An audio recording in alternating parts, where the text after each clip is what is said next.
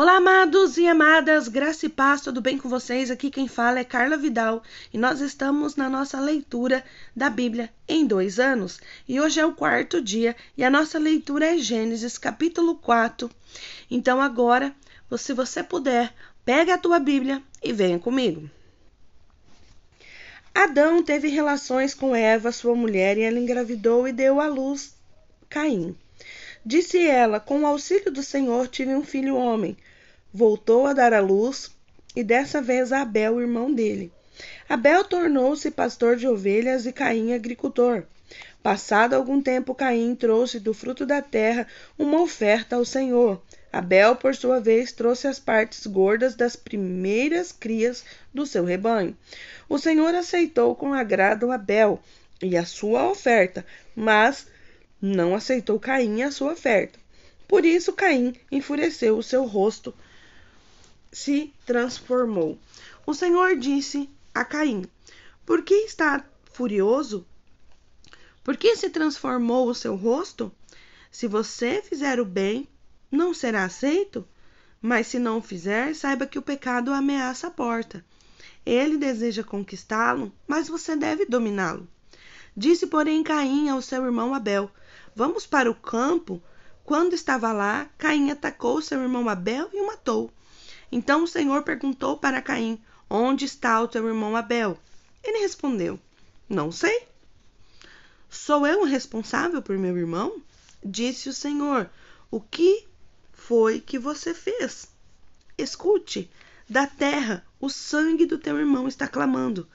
Agora amaldiçoado é você pela terra, que abriu a boca para receber da sua mão sangue do teu irmão. Quando você cultivar a terra, esta não lhe dará mais da sua força. Você será um fugitivo errante pelo mundo. Disse Caim ao Senhor: Meu castigo é maior do que posso suportar. Hoje me expulsas da terra e terei que me esconder da tua face. Serei um fugitivo errante pelo mundo e qualquer que me encontrar me matará. Mas o Senhor lhe respondeu: Não será assim. Se alguém matar Caim, sofrerá sete vezes a vingança.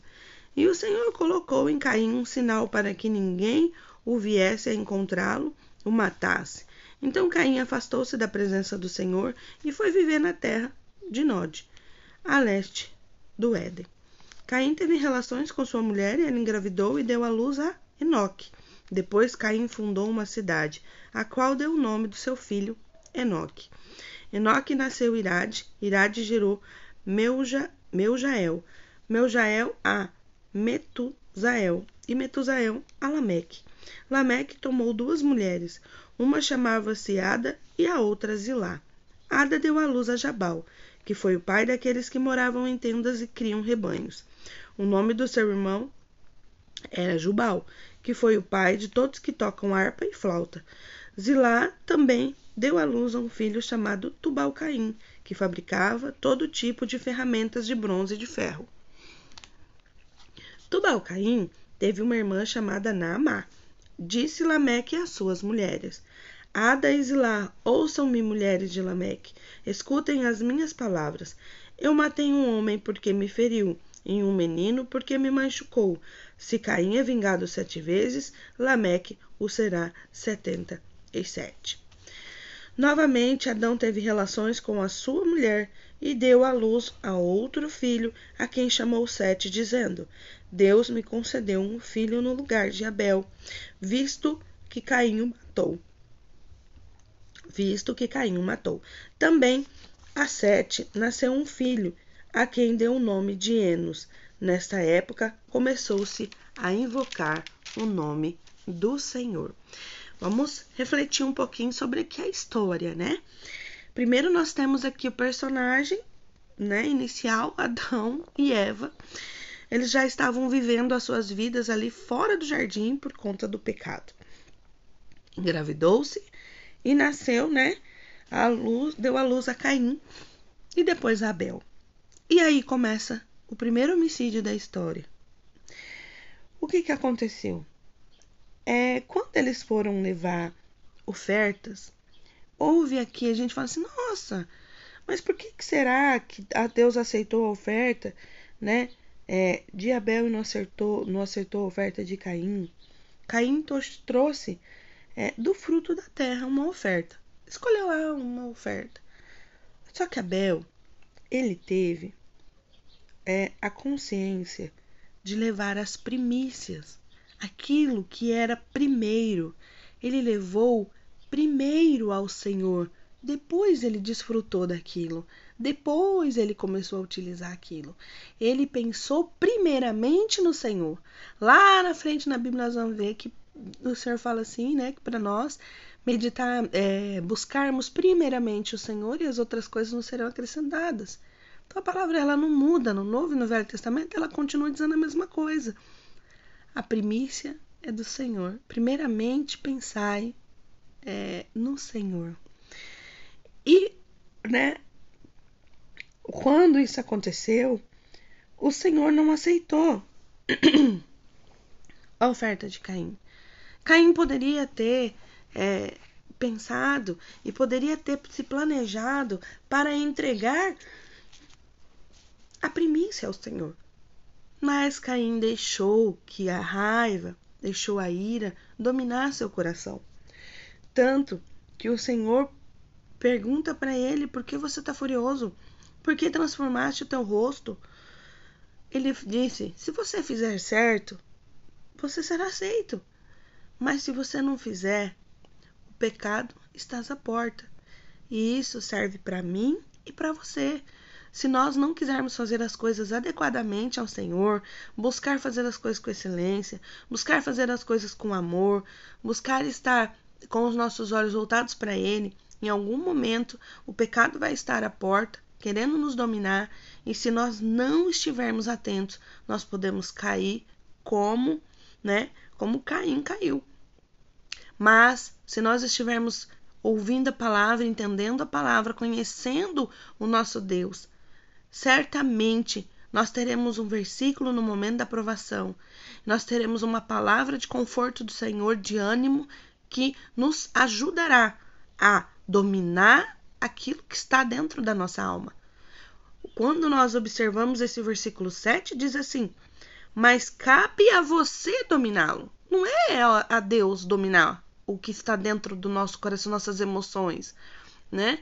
Às vezes a gente passa por uma situação que nos leva a uma situação de muito nervosismo, de muita tristeza, mas cabe a nós orarmos, acalmar a nossa alma e meditarmos como o Senhor agiria num momento assim. Muitas vezes nós precisamos parar para pensar: se Jesus estivesse aqui, o que ele faria? Certo? E aí ele começa, né, a sua história como um homem fugitivo, onde a terra já não o favorecia mais. E pior, conviver com a situação de estar longe da sua família, longe das pessoas que amava. Mas o pior de tudo é estar longe da presença do Senhor. De todas as coisas que pode acontecer com um homem e uma mulher, a pior delas é estar longe da presença do Senhor. E aí Caim faz a sua vida, né? Ele casa, ele, ele tem um filho, esse filho vai dando filhos, e aí Lameque reproduz a história do seu antepassado. Muitas vezes nós não percebemos que somos exemplo para aqueles que estão próximos a nós, para os filhos, para as pessoas que estão ali, e nós acabamos tomando atitudes e nos esquecemos que às vezes tem um jovem observando, uma criança observando e que futuramente essa criança pode vir a usar como espelho aquela situação e reproduzir. Quantas vezes nós é, agimos impulsivamente e somos mau exemplo? Então, que em nome de Jesus nós possamos a ser exemplo para a próxima geração. Exemplo de pessoas que adoram, que amam, que honram o Senhor verdadeiramente, independente da situação. E no final, a gente começa a ver algo muito interessante, que é quando nasce o terceiro filho de Adão, que se chama Sete. Sete, ele ele ali quando ele nasce, né? Começa-se a invocar o nome do Senhor, a atrair a presença do Senhor, a buscar-se ao Senhor. Então, nós temos algo novo acontecendo naquele momento. Depois de momentos difíceis, algo novo acontece e começa-se a se invocar o nome do Senhor. Que nós venhamos a invocar o Senhor através das nossas orações, através das nossas súplicas, através né, da nossa intimidade com Ele, através desse momento de você estar falando com Ele. Jesus é o seu amigo, a pessoa que você pode conversar.